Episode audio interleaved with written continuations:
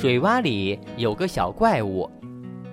雨停了，小熊家花园里的草丛边出现了一个小水洼，阳光照到水洼里，风儿吹在水面上，一闪一闪的，漂亮极了。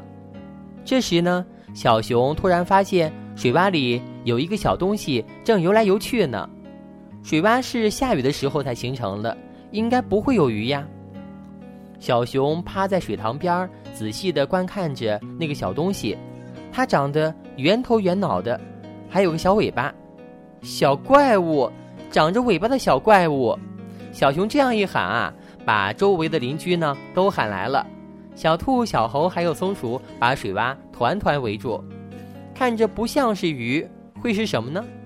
一夜之间，水洼里就来了小怪物，大家都觉得很奇怪呢。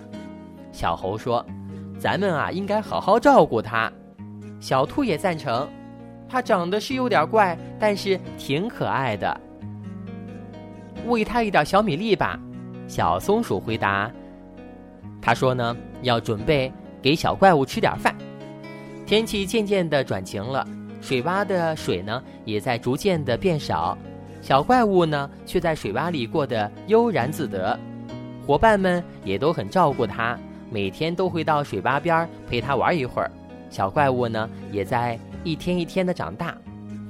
在太阳的照耀下，水不断蒸发。过了很长时间，水洼里的水呢只剩一点点了。这小怪物的尾巴呢消失了，它竟然长出了腿。大伙更加吃惊了，他们可担心小怪物了。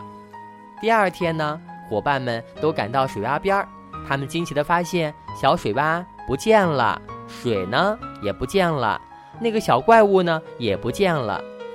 小兔翘着尾巴说：“水被太阳晒干了。”松鼠急忙蹦来蹦去的，小怪物没有家了。小熊也很着急，可它会跑到哪儿去呢？呱呱呱！这时啊，从旁边的草丛里传出了一阵奇怪的声音。谁？大伙儿警惕地问道。突然。从草丛里呢跳出了一只小青蛙，碧绿碧绿的，很漂亮呢。谢谢你们的照顾，水没有了，我也长大了。小青蛙说道：“原来，水洼里的小怪物就是青蛙呢。”大伙儿笑了，开心的笑了。不过呢，他们依旧想念那片小水洼和曾经那个可爱的小怪物呢。小朋友们，你们知道吗？在刚才故事中的小怪物呢，就是小蝌蚪。小蝌蚪是蛙、蟾蜍等两栖动物的幼体。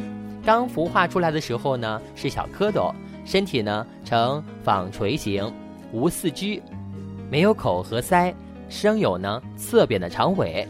好了，故事到这儿就讲完了。